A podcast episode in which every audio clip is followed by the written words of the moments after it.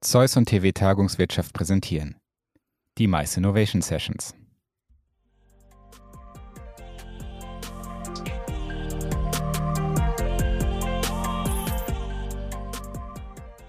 Unfassbar, Yannick. Wenn man diesen Intro hört, dann denke ich immer so, das hat so, so einen leichten Strand-Vibe und ich kann hier aus meinem Fenster auf Tretboote und Sonnenschirme blicken. Herzlich willkommen alle anderen auch bei dieser letzten Folge der dritten Staffel der Mice Innovation Sessions. Mein Name ist Torben Grosser und mit mir dabei, wie seit dieser Staffel in jeder Folge, ist äh, Yannick Pecker, hallo und ja, auch von mir aus herzlich willkommen. Tom, ähm, ja, nicht so nett, dass du es jede Folge uns irgendwie reindrücken musst, dass du gerade aufs Meer schauen kannst. äh, ich sitze ja. wie immer in Berlin. Vor einer Stunde hat die Sonne geschienen, habe ich mir überlegt, oh, jetzt noch mal ganz kurz rausgehen. Und dann zehn Minuten später hat es gehagelt. Äh, dann war ein kurzer Stromausfall. Gehagelt. Ja, dann ähm, habe ich alle meine Pflanzen vom Balkon reingetragen und jetzt ist wieder ähm, schönster äh, blauer Himmel und, und die Sonne scheint. Ey, sei froh, dass es nicht schneit. Wer weiß, was heute noch passiert, Torben. Der Tag ist noch nicht vorbei. Und man lobe den Tag vom Abend nicht, ne? Das haben dir deine Eltern so beigebracht. Das ist die, die Bauernregel. Das sind alles, das sind die Eisheiligen hier, die wir haben. Kennst du doch, oder? Klar, ich bin auch ja. im Land groß geworden. Okay, sehr gut. Naja, gut. Ähm, Tom, andere Frage, die direkt an dich geht. Was war da denn los? Das hast du schon letzte Folge gefragt, als, uns, als unsere Folge eine Woche zu spät rausgekommen ist. Ähm, jetzt sind wir fast einen Monat zu spät. Ja, das ist ähm, erstmal an unsere treuen Hörer, das tut uns super leid, aber der Grund dafür ist ein ganz guter. Wir wollten nämlich diese Staffel mit einer Folge abschließen, die in meinen Augen irgendwie extrem wichtig ist. Und ähm, zwar hat das ein bisschen damit zu tun, wenn wir jetzt mal zurückspulen in den letzten, in den letzten, das war noch Winter, da gab es, glaube ich, so ein Erlebnis, und das wurde auch mehrmals durch diese Staffel erwähnt, unsere treuen Hörer wissen es, ein Erlebnis, was, glaube ich, in der ganzen Veranstaltungsbranche so ein Gefühl ausgelöst hat, jetzt ist es aus, jetzt ist hier wirklich was was ein großes Problem ist. Weißt du, worauf ich, ich anspiele, Janik? Nee, ich habe gerade versucht rauszufinden. Ähm, diesen Winter, letzten Winter? Letzten Winter, also 2020. Was war das große mhm. Ereignis in der Maisbranche, wo alle dachten so, oh. Erzähl's mir. Naja, die Absage der ITB natürlich. Also, beziehungsweise erstmal ähm, unser Bundesinnenhorst, der sich da so ein bisschen unvorsichtig ausgedrückt hat und gesagt hat, ja, wenn es ihm nachginge, wird die ITB nicht stattfinden. Und dann war das natürlich auch nicht mehr zu halten. Und ähm, ja, die ITB ist ja quasi abgesagt worden. Da waren die ersten Leute schon in Berlin. Also, das war wirklich äh, eine dieser Last-Minute-Absagen. Und dann hat die ITB auch nicht stattgefunden. Und in diesem Jahr hat die ITB nicht so stattgefunden, wie sie geplant wurde, aber in einem digitalen Format. Und das haben wir schon mal vor ein paar Wochen angeteasert, das Format ITB Now. Und da haben unsere Freunde bei der TV uns einen Kontakt verschafft, so dass wir tatsächlich mit dem äh, quasi Chef, den Head of ITB Berlin sprechen durften, nämlich David Ruerz. Und weil das ein bisschen länger dauerte, weil der natürlich auch super viel zu tun hat, haben wir gedacht, okay, lieber verschieben wir diese Folge ein bisschen und bringen euch nochmal dieses Interview, anstatt dass wir irgendwie auf dieses Interview verzichten, weil wir haben uns erhofft, dass das wirklich eine spannende Kiste würde. Ja, genau. Ähm, Gibt es eigentlich auch gar nichts mehr hinzuzufügen. Das war wahrscheinlich deine schönste Einleitung in ein Interview, was du in drei Staffeln äh, gemacht hast. Ähm, deswegen würde ich einfach jetzt sagen, Bühne frei für David Ruetz und viel Spaß beim Interview.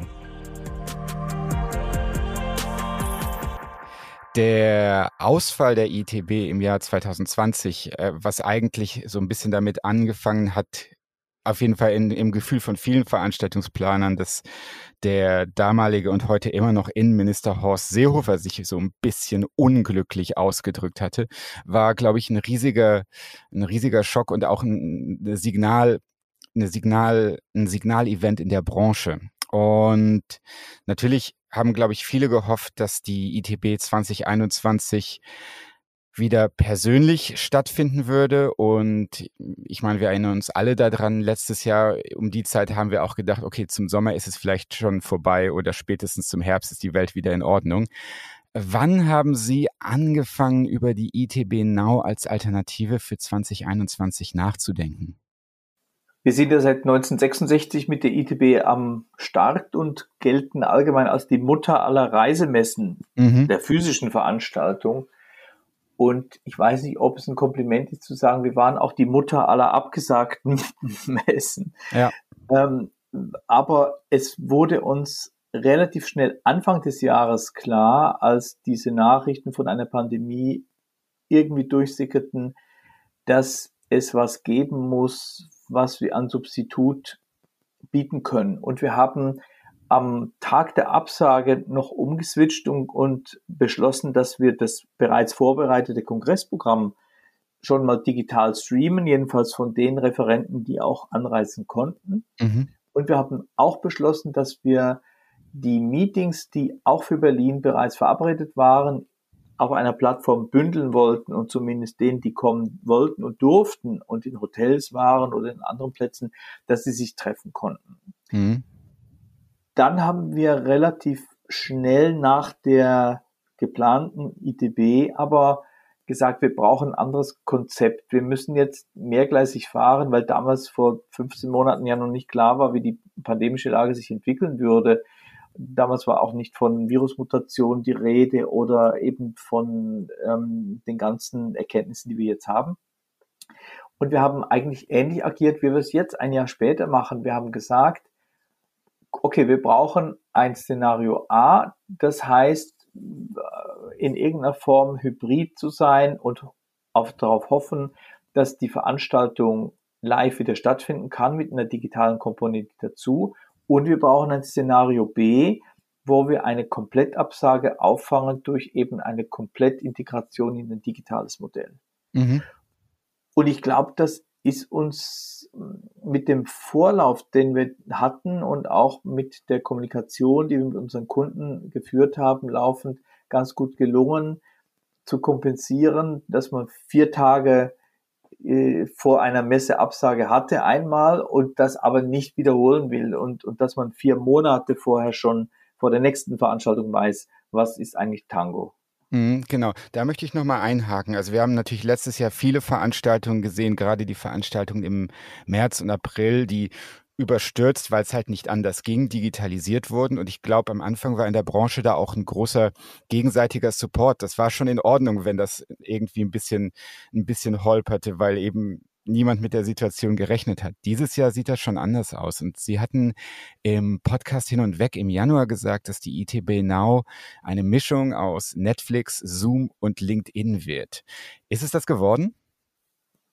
Diese griffige Formulierung habe ich mir natürlich ausgedacht, um auch diejenigen irgendwie abzuholen, die noch nicht so viel Erfahrung mit digitalen Veranstaltungen hatten. Und ich würde sagen, klares Jein weil die Umsetzung einer komplett physischen Veranstaltung ins Digitale, diese Übertragung, die, glaube ich, ist eins zu eins nicht zu stemmen. Da waren mhm. wir sehr optimistisch vorher, aber die Erkenntnis ist, solange man nicht sich in Hologrammen wirklich irgendwohin teleportieren kann oder mit dem Handschuh, der vibriert, die, die Hand geben dem Partner oder den in, in 4D sehen kann, ähm, ist, äh, bleibt das Ganze natürlich ähm, beschränkt. Oder an, anders gesagt, in der digitalen Welt ist vieles sehr rational. In der physischen Welt müssen wir jetzt mit mehr Emotionen rechnen und planen mhm. in Zukunft. Und ähm, das ist ein ganz guter, ein ganz guter, ähm, ein ganz guter Einwand, den Sie da haben, weil wenn wir uns zum Beispiel Kongresse anschauen, Kongresse sind ja jetzt auch seit einem Jahr vielfach digitalisiert worden und die Übersetzung von einem Live-Kongress auf eine digitale oder virtuelle Veranstaltung, die gestaltet sich eigentlich häufig relativ naheliegend. Ähm, Messen sind da wesentlich komplexer. Hat sich das irgendwie äh, natürlich für Sie angefühlt, diesen, diesen Gab es da einen logischen Weg für Sie, wie das hätte sein sollen, oder mussten Sie sich da viel überlegen, wie die einzelnen Elemente sinnvoll übersetzt werden können? Die ITB hat ja traditionell auch einen großen Kongressteil und mhm. von daher waren wir von vornherein ein äh, duales Wesen, äh, wenn ich das äh, so sagen darf, nämlich indem wir ein, eine Ausstellung, einen Messebereich hatten, wo eben Networking stattfand und Interaktion und Business Transactions und auch ein Kongressteil, der sich eben zu großen Teilen in Räumen abspielte. Wir haben aber schon vor der Pandemie einige Veranstaltungen gestreamt äh, und nachher aus, als Video on Demand auf unserem YouTube-Kanal zugänglich gemacht.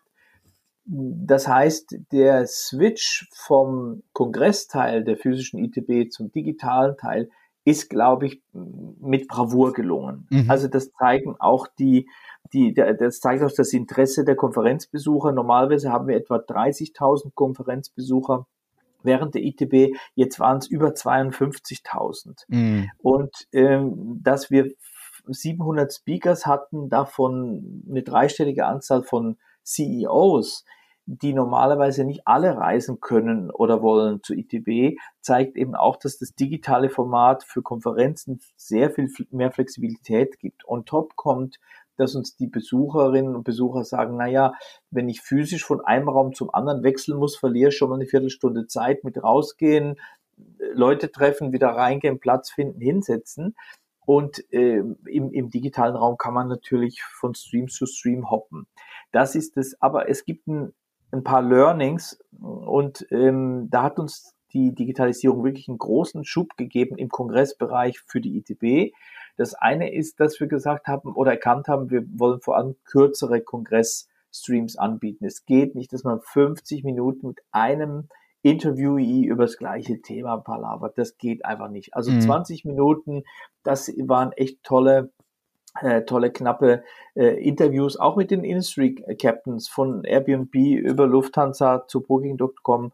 Ähm, da muss sich jeder eben fokussieren und beschränken. Ein weiteres wichtiges Learning ist, dass wir äh, eigentlich ist mein Traum wahr geworden, kann ich sagen.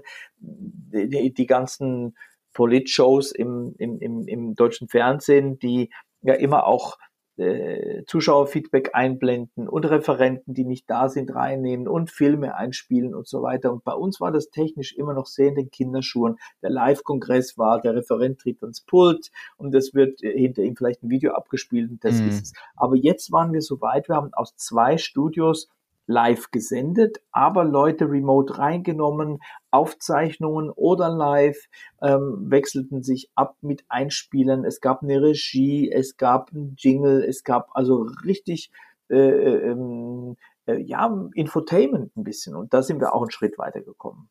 Mhm.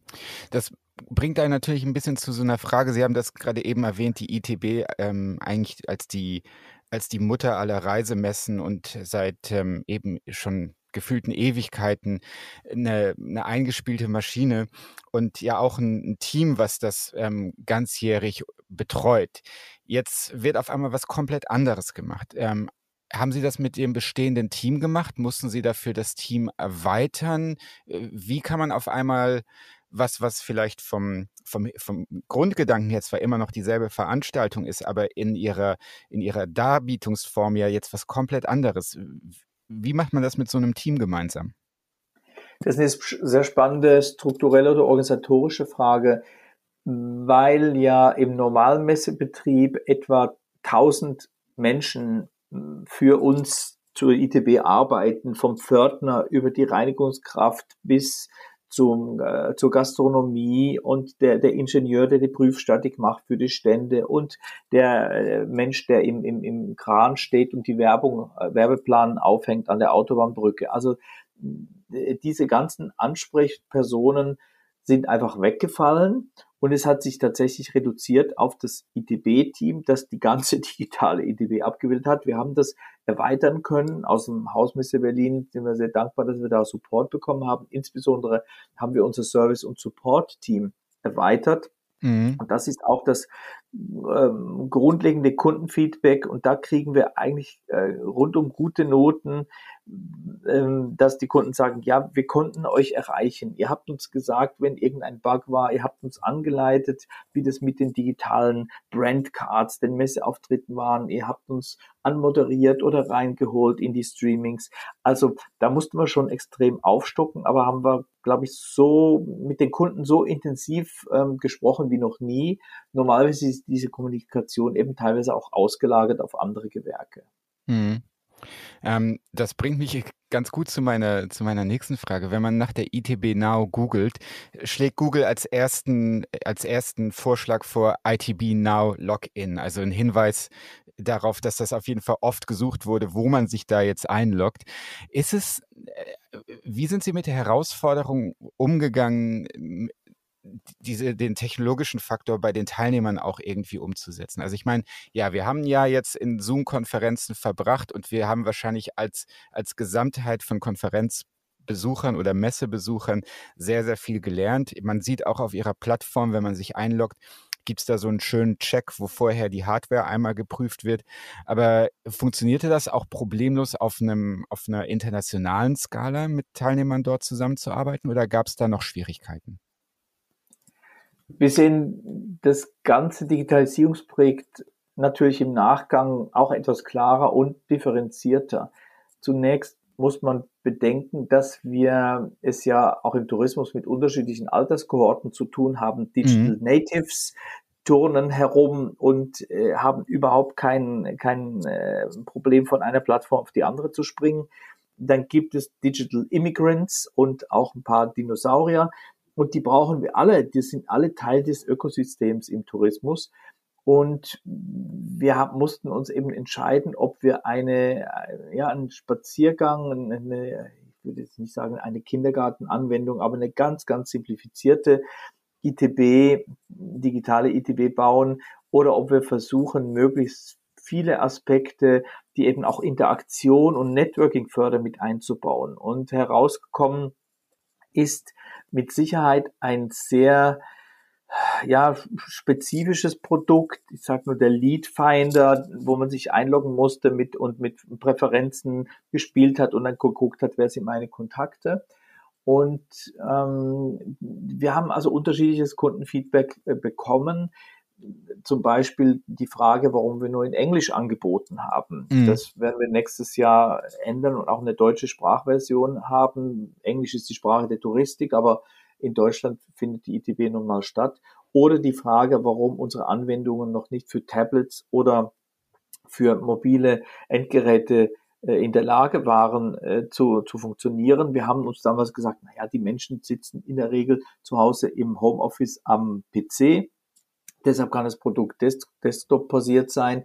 Aber äh, viele unserer Teilnehmer sagen, ja, aber ich hätte mal gern mit dem iPad auf der Couch gesessen und die Konferenz nochmal äh, mitgehört und nicht immer ja. am Schreibtisch. Das heißt, äh, insgesamt gegen digitale Müdigkeit kommen sie natürlich nie an und das bringt halt auch das, die, die, der Zeitgeist ein bisschen mit sich. Und ähm, man muss auch schließlich und endlich bedenken, dass gerade bei digitalen Konferenzen und auch Messen die unterschiedlichen Settings auf Seiten des, des äh, Users am Ende eine Rolle spielen. Bandbreite, das Endgerät, hat der andere Anwendungen gerade offen, die irgendwie interferieren und, und, und. Und da steckt man natürlich nicht im Einzelnen drin. Wenn ich physisch auf der Messe bin, dann steige ich aus dem Taxi oder aus der S-Bahn, ich gehe durch den Eingang, ich werde abgescannt und ich bin da. Mhm. Das, das spielt meine eigene Bandbreite nicht die Rolle, vielleicht was ich zum Frühstück im Hotel gehabt habe eher. ähm, und bei dem, bei dem Thema Bandbreite, also es gibt ja, die ITB zeichnet sich ja dadurch aus, dass es eine extrem internationale Veranstaltung ist.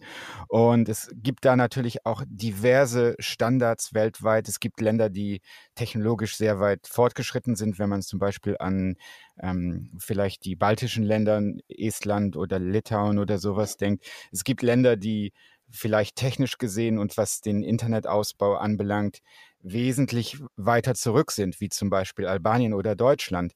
Ähm, merkt man das dann auch an den Teilnehmern, dass, ähm, dass verschiedene Teilnehmer aus verschiedenen Ländern oder Aussteller aus verschiedenen Ländern offener oder nicht so offen dafür sind? Oder hat das eigentlich damit nichts zu tun? Ich würde zunächst, glaube ich, Albanien und Deutschland äh, nicht unbedingt vergleichen wollen, aber vielleicht doch. Also das würde ja die ähm, ähm, Verantwortlichen in Deutschland noch mal ein bisschen motivieren, eine Kohle draufzulegen, was jetzt die, die, die Bandbreitenerschließung oder, oder, oder 5G-Projekte äh, betrifft. Ähm, wir haben die Erfahrung gemacht, dass es eigentlich keine Rolle spielt, woher die Anbieter kommen, sondern dass die Technikaffinität und eben die digitale Müdigkeit die größten Faktoren waren. Mhm. Schön finde ich ist, dass äh, in, in den letzten 12 bis 15 Monaten äh, wir alle gelernt haben, mit unterschiedlichen Plattformen umzugehen und die auch zu bewerten. Und wir sind machen wir uns nichts vor, in einer experimentellen Phase. Alle mhm. zusammen sind wir in einer, in einer experimentellen Phase. Äh, die, der Rosengarten Mannheim hat zum Beispiel ein sehr spannendes Projekt aufgesetzt, einen digitalen Zwilling, hier ihre kompletten Konferenzfläche, wo man mit Avataren durchlaufen kann. Ich habe das vor zwei Wochen mal probiert und habe versucht, mal zwei, drei Avatare anzusprechen. Und da gibt es eine, eine Barriere, denn wenn man den anklickt, äh, im digitalen Raum, äh, dann ist meine Erfahrung, dann haben die meistens Angst, wenn ein Unbekannter mhm. auf sie zukommt und, und sagt, nicht machen wir einen Videochat. Man möchte vielleicht lieber anonym mal vorher sich, sich verabreden oder, oder im, im, im, im Chat zwei, drei Worte schreiben. Aber, aber äh, so angesprochen werden, gleich per Video ohne Vorbereitung, das war meine Erfahrung, möchte man nicht. Und wir haben zu ITB Now auch gesehen, das braucht vielleicht sogar ein neues Berufsbild, den Interaktionsmanager, der mhm. eben so einen Dialog moderiert zwischen Teilnehmern und Teilnehmerinnen, die, die, die sich eben neu kennenlernen möchten. Und das ist ja gerade eines der wichtigsten Messeziele auf der physischen Messe, nämlich geschäftliche Neukontakte anzubahnen. Und das ist eigentlich das Schwierigste, glaube ich, auf den digitalen Plattformen, wo man hinguckt. Da sind wir nicht alleine mit diesen ähm, Herausforderungen.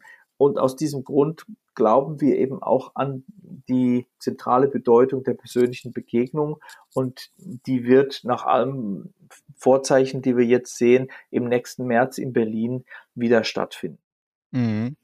Die ITB Now läuft jetzt aktuell noch bis zum 31. Mai quasi so als, äh, ihr habt, äh, ihr, ihr habt das, glaube ich, Aftershow genannt. Und eine der Sachen, die wir in der Veranstaltungsbranche schon häufig beobachtet haben, ist, dass die ganzen Event-Plattformen, die es ja auch schon vor virtuellen Veranstaltungen oder vor Covid gab, immer versprochen haben, dass man die Lebensdauer der Veranstaltung digital ganz, ganz einfach verlängern könnte. In der Praxis hat sich aber häufig genug herausgestellt, dass das nicht unbedingt was ist, was Teilnehmer mitmachen, dass selbst wenn es noch rundherum eine begleitende Plattform gibt, die Interaktion auf dieser Plattform ganz, ganz stark nach den drei oder vier Veranstaltungstagen abfällt. Ähm, wie sieht das mit der ITB Now bisher aus? Also es sind ja noch elf Tage zum Zeitpunkt der Aufnahme. Wird diese Plattform tatsächlich jetzt mehr nach der Veranstaltung genutzt oder hat das, hängt das sehr stark an den, an den offiziellen Veranstaltungsdaten? Man muss, glaube ich, klar trennen zwischen Event und Plattform. Die Plattform ist etwas, was äh, sozusagen unten durch mitläuft, idealerweise vor der Veranstaltung, während der Veranstaltung, nach der Veranstaltung. Und das Event motiviert selbstverständlich Leute in ihrem Terminkalender dann fokussiert, eben Termine zu bündeln. Wir haben gerade gestern ein weiteres Event mit dem Verband Internet Reisevertrieb zusammen auf unserer Plattform gehabt, ein ganztägiges Event für alle technologieaffinen Unternehmen im Bereich Tourismus und Reise äh, im deutschsprachigen Raum. Und das war sehr spannend, weil dann sozusagen eine Nachnutzung, eine Zweitnutzung ähm, erfolgte, einen ganzen Tag. Networking, Kongressveranstaltungen und, und eben Interaktion. Insgesamt kann ich aber bis so jetzt äh, dritte Maiwoche ein positives Fazit ziehen. Wir sehen, dass etwa ein Drittel aller Userinnen und User ähm, sich wieder eingeloggt haben nach mhm. dem Event.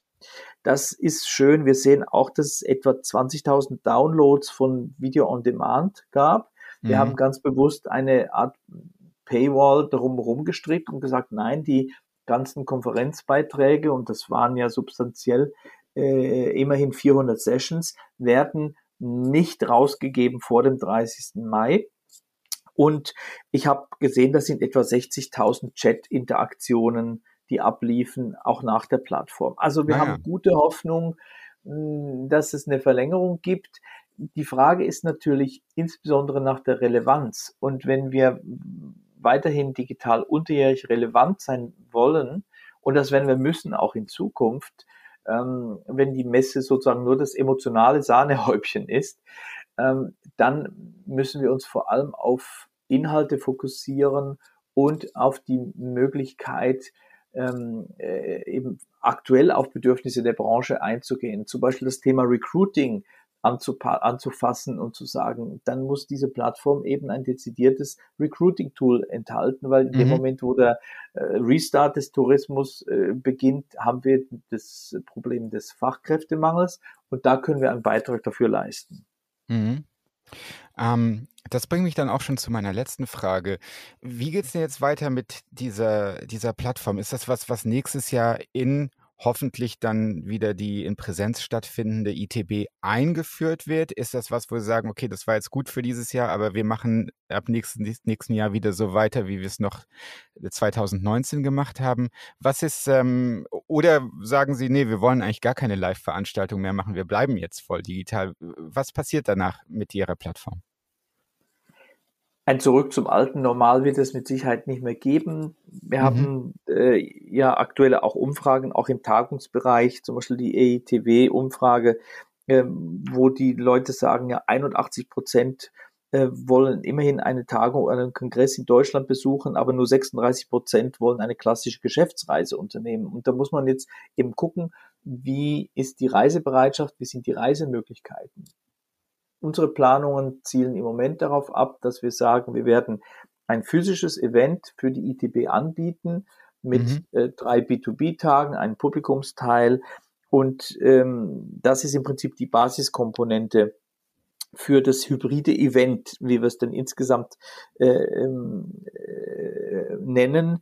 Diese Basiskomponente wird natürlich durch Kommunikationskanäle und Technologien unterstützt. Das heißt, die virtuelle oder für digitale äh, Edition der ITB wird früher anfangen, parallel laufen und auch weitergehen, mhm. wobei wir gerade noch im, im Gespräch sind mit den Ausstellern einerseits zur Auswertung, was braucht man im Vergleich zur rein digitalen ITB Now und welche Features kann man weglassen. Mhm. Und äh, auf der anderen Seite stimmen wir uns mit unseren Kunden ab, und sagen, wann wollt ihr denn so ein dezidiertes digitales Business-Event noch haben? Wollt ihr das vor der ITB nochmal ein oder zwei Tage oder vielleicht nach der ITB nochmal ein mhm. oder zwei Tage? Weil eine Erkenntnis ist klar, die Ressourcen sind auch begrenzt. Wer sich engagiert auf einer Live-Messe, auf einem Live-Messestand, kann nur unter Aufbringung vieler Kräfte parallel am gleichen Tag digitalen Traffic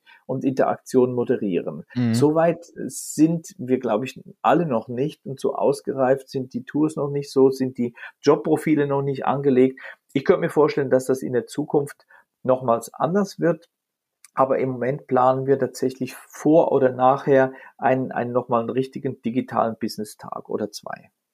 Super. Vielen Dank für diese Einblicke. Das war sehr spannend und danke, dass Sie sich die Zeit genommen haben. Sehr gerne. Werbung. Eventmanagement ist doch schon kompliziert genug. Findet ihr doch auch. Genau darum macht es euch Xing Events bei der Eventerstellung jetzt noch einfacher. Ob Networking-Event, Firmenfeier oder Fachtagung und auch, das ist ja jetzt wichtig, ob online, offline oder hybrid, ob kostenpflichtig oder kostenlos, im Xing Event Manager werdet ihr jetzt in fünf einfachen Schritten bis zur fertigen Eventseite geführt. Dabei sagt Xing euch genau, welche Infos sie von euch brauchen und welche Funktionen für euer Eventformat wirklich sinnvoll sind. Die übernehmen quasi das Denken für euch. Individualisierung ist dabei ein großer Pluspunkt. Ihr könnt eure Eventseite beispielsweise in eurem Corporate Design erstellen und eigene Ticketkategorien und Formularfelder anlegen. Nach wenigen Klicks ist euer Event inklusive Anmeldung für eure Gäste online. Probiert das Ganze einfach mal aus. Dafür geht ihr auf xing-events.com und gleich oben rechts auf Anmelden. Werbung Ende. So, und da wären wir zurück, Yannick. Und was sagst du? Äh, cool, oder? Also, ähm, ich gebe ihm bei sehr vielem recht. Bei, über vieles habe ich mir auch noch gar keine Gedanken so wirklich gemacht. Ähm, und bin auf jeden Fall auch ein Fan von den knackigen 20 Minuten als den ausführlichen 60. Oh, hoffentlich wird ähm, das auch aus, auf Live-Veranstaltungen einfach die neue Norm, dass Vorträge nur noch 20 Minuten dauern dürfen. Ja, weißt du noch, ähm, was wir uns damals vorgenommen haben, wie lang die Folgen für unseren Podcast werden sollen? 20 Minuten. 15. 15. Ja, ja haben, wir, haben wir auch nicht so oft geschafft. Aber ja, die Interviews sind ja zum Glück keine 60 Minuten lang. Ja. Nur also, unser Gelaber. Viel, vielen Dank auch nochmal an David Rutz und auch nochmal vielen Dank, ihr habt es gerade eben ja nochmal gehört, an unseren Sponsor Xing Events. Ihr habt diese äh, dritte Staffel, die jetzt gleich zu Ende geht, ja möglich gemacht. Und ähm, hast du eine Lieblingsfolge aus der dritten Staffel? Mm, nee, das, das wäre jetzt fies. Habe ich nicht. Ich finde die alle gut. Ja, ja, wir hatten, wir hatten gute Sachen. Ich guck's, ich, ich sehe es gerade nochmal vor mir. Event-Marketing, ähm, nochmal ähm, Monetarisierung. CDU-Parteitag hat mich mega gefreut, dass die Kollegen und Kolleginnen von der CDU sich die Zeit genommen haben, mit uns zu sprechen. Ähm, das, was die Kollegen in Mannheim gemacht haben. Und dann die beiden Folgen über Eventbutzen, die sich, ähm, die sich da quasi umdefiniert haben in dieser Krise. Das fand ich auch mega beeindruckend. Und ähm, dann natürlich die Diskussion mit Florian, der auch einfach so ein angenehmer Partner ist. Es war eine gute Staffel, ne? Mhm. Eine Staffel, die unserem Namen gerecht wird. Wir haben sehr viel Innovation vorgestellt in dieser Zeit, in der es, ja, weiß nicht, ob es viel Innovation momentan gibt. Ähm, aber wir haben unser Bestes gegeben und doch sehr viel vorstellen können, was mir sehr, sehr, sehr viel Spaß gemacht hat mit dir, Torben. Ja, hat mir auch Spaß gemacht. Ähm, ich hoffe, es hat euch auch Spaß gemacht. Ihr, die das gerade unterwegs zu Hause auf dem Weg zur Impfung hoffentlich vielleicht, was weiß ich, hört. Und keine Ahnung, es ist immer so schwierig, so Abschiedswörter zu finden. Aber von mir aus, ich wünsche mir, dass wir nächste Staffel vielleicht darüber sprechen können, was mal war oder so, auf jeden Fall nicht mehr irgendwie darüber sprechen müssen, was mit Corona jetzt gerade noch so ist, dass das irgendwie. Bitte nicht. Nee, das ist auch, das, das, das Thema ist jetzt aus, ne? Mhm, mhm. Und ähm, ja, keine Ahnung, Janik, mir fehlen gerade ein bisschen die Worte. Ich bin gerade emotional ein bisschen gerührt. Sag, äh, sag, sag, sag, sag du noch was zum Abschied. Ach, äh, Tom, also es ist ja auch kein Abschied, ne? Wie ich immer sage, es ist ein Auf Wiedersehen, auf Wiederhören, hoffen wir doch mal.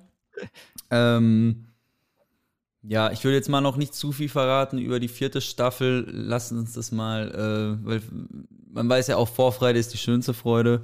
Äh, wir werden zurück sein. Wann, wie und mit was, das ähm, es heute noch nicht verraten, aber ähm, Schaut auf unserer Website nach, wenn ihr irgendwelche Fragen oder Ideen für, für Folgenpartner oder Partnerinnen habt.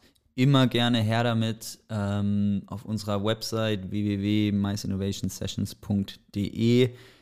Und wenn das übrigens gerade die erste Folge der Mice Innovation Sessions ist, die ihr hört und ihr denkt, oh nee, doof, jetzt hören die ja auf, gerade für die Pause, bevor ich angefangen habe, es gibt fast 30 Folgen bei uns im Archiv und ähm, da sind einige Knaller dabei. Es gibt genug zu hören, bis äh, Staffel Nummer 4 rauskommt. Auch meinerseits nochmal vielen Dank an Xing Events. Die uns ja schon zwei Staffeln unterstützt haben. Ganz genau. Vielen Dank an TV Tagungswirtschaft. Äh, vielen Dank an alle Gäste der Staffel. Ähm, vielen Dank an dich, Torben. Torben war die ganze Staffel unterwegs. Ich weiß nicht, in wie vielen verschiedenen Ländern ich dich erwischt habe. Du mich immer im gleichen Zimmer. Ähm, was mir auch manchmal so ein bisschen leid tat, um ehrlich zu sein, weil ähm, ich mir nicht sicher war, ob Torben nicht lieber mit Pina Colada am, am Strand sitzen würde, als in seinem Van mit mir diesen Podcast aufzunehmen. und ich ihn da manchmal zu nötigen musste, aber ich glaube, im Endeffekt hatte Torben auch immer so viel Spaß daran wie ich. Es hat Freude gemacht. So, ich mache es jetzt mich. noch ein letztes Mal. Die Mice Innovation Sessions sind eine Gemeinschaftsproduktion von der TW Tagungswirtschaft und Zeus, dem Zusammenschluss der Eventunternehmen und Startups e.V. mit freundlicher Unterstützung von Xing Events. Diese Folge wurde produziert wie immer von Yannick Pecker, der einfach wie ein Tag am Strand ist. Und ähm, ja. Jetzt musst du noch mal was sagen. Ach so. Ähm, ich glaube, ich habe schon alles gesagt, was ich sagen wollte. Noch ein allerletztes Mal vielen Dank fürs Zuhören, vielen Dank für die Unterstützung. Ähm, Torben, hoffentlich auch bis bald, dass wir uns mal wieder live sehen. Und ähm, ja, ich freue mich, so viele wie möglich von euch in Staffel 4 wieder begrüßen zu dürfen. dürfen. Ciao. Tschüss.